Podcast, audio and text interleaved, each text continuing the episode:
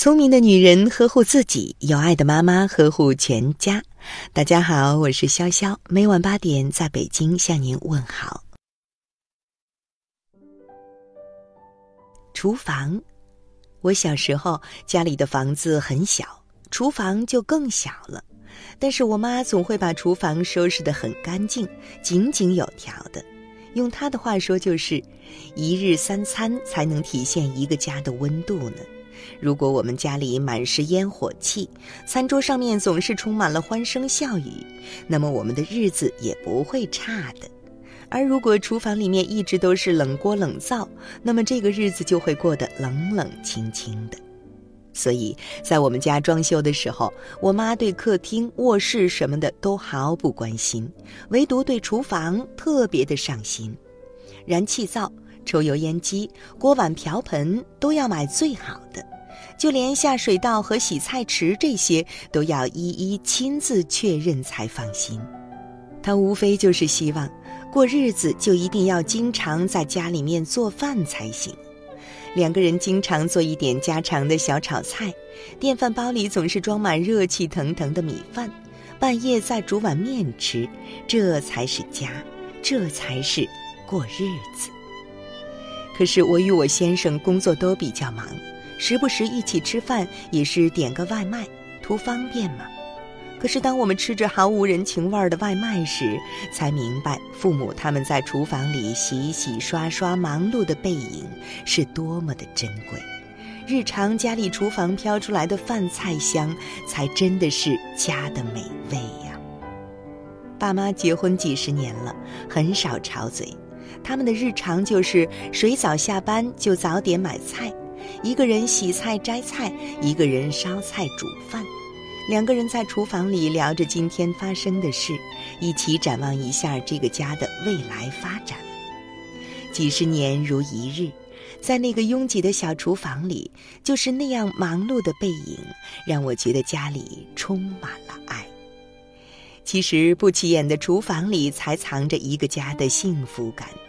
厨房里时常热气腾腾，这个家的日子也会过得红红火火。客厅，家里发生很多小事，看似不起眼，但是却也代表了一个家庭的温度。我们家有一个习惯，不论谁晚上回来晚了，都一定要留一盏灯。每当你远远地看着那盏黄色的闪烁，都会加快回家的脚步。那盏灯就是我们家的温度。如果回家早了，我会与先生在客厅的沙发上躺着，我逛淘宝，他看球赛，彼此有一搭没一搭的聊着；或者等孩子睡了，我们吃着零食，看看泡沫剧，吐槽一下狗血的剧情。我有一个刚新婚不久的朋友。每次见面都会跟我抱怨老公不够疼她，不操心家里的事，觉得自己的婚姻很不如意。有次我去他家想安慰下他，一进门就看到沙发上一层灰，茶几的茶垢都已经很难清洗掉了。原来在他家里，老公一下班就扎进书房，而她呢就抱着笔记本在卧室上网，电视基本都不会开，喝水需要去厨房倒。沙发都基本不会坐，两个人也没有什么共同的爱好之类的，也不愿意彼此迁就，一起窝在沙发上聊天的事情基本就不存在。其实客厅最大的功能应该是感情交流的地方，一起喝喝茶、聊聊天，一起陪着孩子做做游戏，一起接待一下来做客的亲朋好友。客厅活动越多，自然家的温度就会越高。卧室，卧室是一个家庭最私密的地方，也是一个家最温暖的地方。两个人白天在外打拼，晚上回到家，换上睡衣，躺在松软的床上，整个人都会放松下来。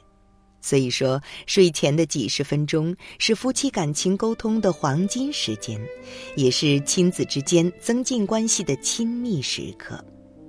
孩子临睡前，问问孩子今天在学校有什么新奇的事情发生，了解下孩子最近的新想法，鼓励鼓励孩子的表现。夫妻临睡前相互依偎，说说心里话，谈谈孩子的事儿，聊聊最近身边的变化。就算是两个人吵架，只要关上卧室门，好好谈，总会和好。这些点点滴滴都汇聚成了一个家的温度。卧室里的感情越浓烈，家庭的温度才会越高。你住的房子里藏着你的人生，家里的一砖一瓦、一点一滴，都隐藏着一个家的温度。有温度的家庭，夫妻会更和睦，孩子也会更优秀。夫妻用双手一起维护的日子，才会越过越红火。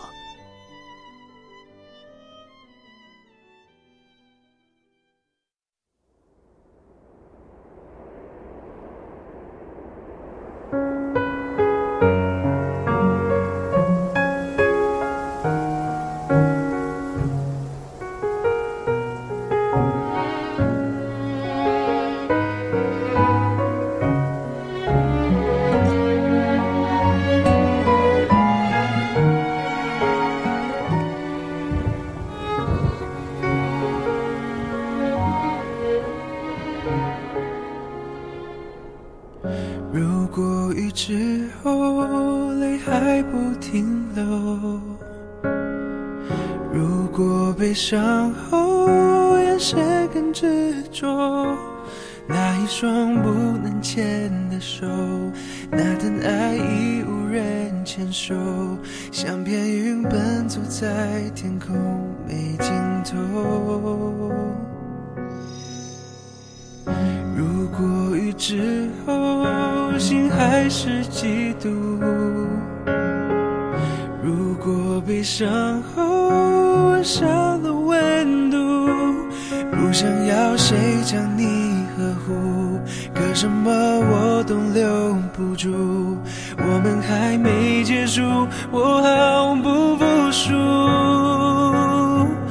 我只想说，我认真的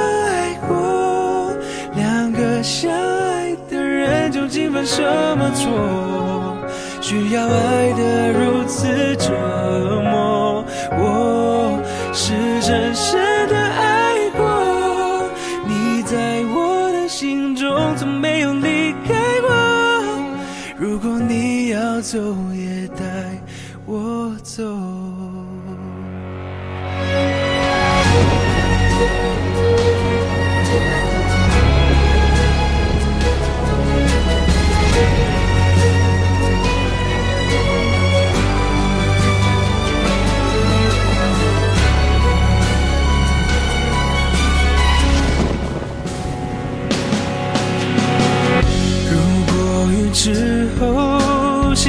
是痛苦。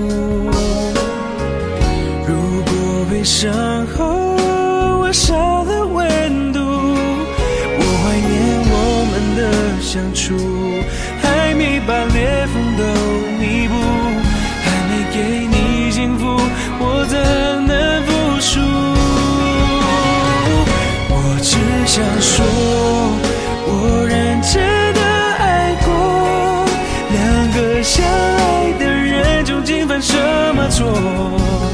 需要爱的如此折磨，我是真深。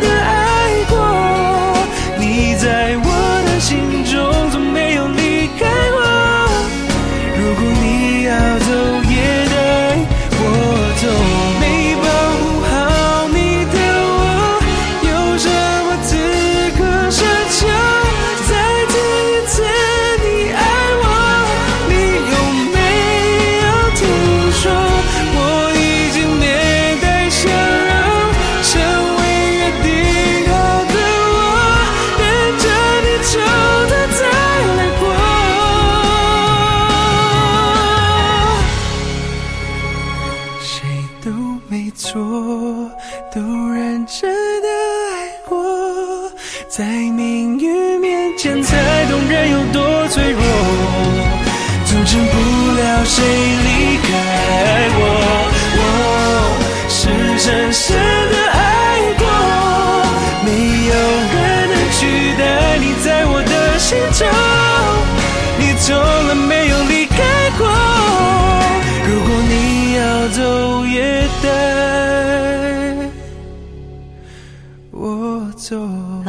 好了，今晚的有听妈妈就到这里了。如果您觉得不错，请分享给您的朋友们吧。